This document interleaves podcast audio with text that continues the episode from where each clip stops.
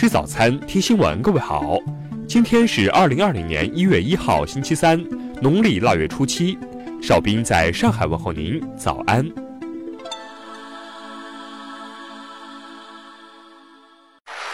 首先来关注头条消息：港警援军来了，首批百人近日正式开工。日前。香港警务处处长邓炳强曾表示，将重新聘用千名退休警察支援工作，以便更灵活调配现行前线人手，用于止暴制乱。十二月三十一号，首批约一百名获聘的退休警察正式开工，重投香港刑事总部和军装工作，主要负责包括香港修例风波中的案件调查、口供录取，在警署当值日官等工作。据了解，他们当中有香港警察、警长及警署警长，也有督察级人员。香港警方将根据他们以往的工作经验和专长，为之分派切合的新工作，包括派驻刑事总部做调查、负责军装工作等。除加入巡逻小队外，也可当警署值日官等。报道称，此次回朝的警务人员在二零二零年三月底前退休尚不足两年，因此香港警队将安排他们再接受烧枪评核，只要符合资格即可获发配枪。十二月三十号，香港警方曾在社交网站上传影片，回顾过去七个月警队治暴治乱情况。邓炳强衷心感激奋斗在前线的同事，同时。他谴责有人为自身想要达到的目的煽动仇恨及暴力，并表示对于暴力乱港的黑衣暴徒，香港警方会全力拘捕，绝不会心慈手软。下面来关注国内方面的消息。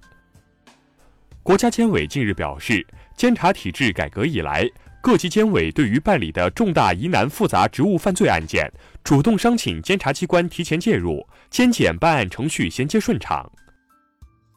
最高法日前发文，要发挥刑法打击拒不支付劳动报酬等犯罪行为的威慑作用，对恶意欠薪构成犯罪的，坚决依法严厉惩处。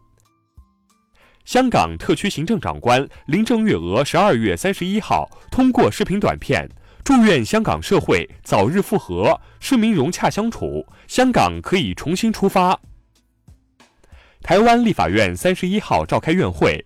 民进党立委携着多数席次优势，表决通过了以民进党团版本为主的反渗透法。预测报告指出，二零二零年春节长假预计将有四点五亿人出游，旅游过年取代春节回家，成为中国人当下最流行的方式。武汉市卫健委昨天通报肺炎疫情，指出目前已发现二十七例病例，其中七例病例严重，未发现明显人传人现象。未发现医务人员感染。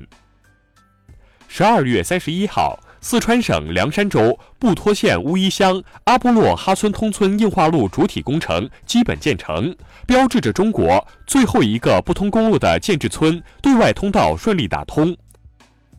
华为公司十二月三十一号发表新年贺词，表示，二零二零年将是华为艰难的一年，生存下来是华为的第一优先。下面来关注国际方面的消息。美国人口普查局十二月三十号表示，美国人口增长自二零一五年起持续放缓，主要原因是人口年自然增长数量和国际移民年净增数量双双下降。美国亿万富翁、民主党籍总统参选人布隆伯格近日表示，如果他赢得二零二零年美国总统大选，将把白宫东厅改造为开放式办公室。伊拉克总理麦赫迪十二月三十号谴责美国的空袭行为，并表示将重新考虑其与美国牵头的国际联军打击极端组织意思的合作。俄罗斯外长拉夫罗夫十二月三十号警告称，由于美国单方面退出伊核协议，欧盟也未完全遵守协议，伊核协议有崩溃的危险。朝鲜国务委员会委员长金正恩十二月三十号。在朝鲜劳动党七届五中全会上提出，需准备积极和进攻性的政治、外交和军事应对措施。韩国国会十二月三十号投票通过新法案，今后对政府高层公职人员的调查将由专门的调查处负责，变相剥夺了监察机关的特权。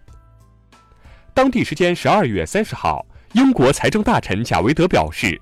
随着英国退出欧盟，政府承诺将在未来两年内提供二十九亿英镑的资金来支持农民。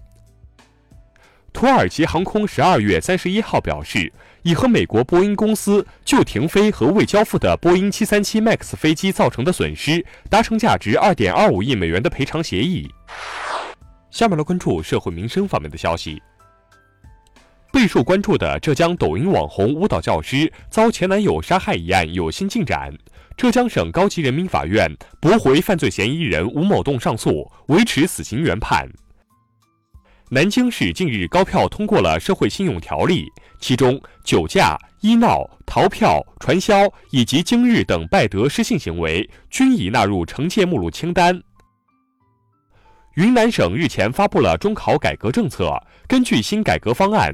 云南初中学业水平考试范围全科开考，体育与语数外满分同为一百分。十二月三十号，山西晋城一在建隧道发生塌方，六人被困。截至三十一号十三时二十四分，六名被困人员已被全部找到，并确认死亡。近日。贵州天柱县某中学一女生在宿舍遭六人轮扇耳光的视频在网上流传。当地官方通报称，因日常生活纠纷引起，双方家长已达成谅解，涉事校长被免职。最后来关注文化体育方面的消息。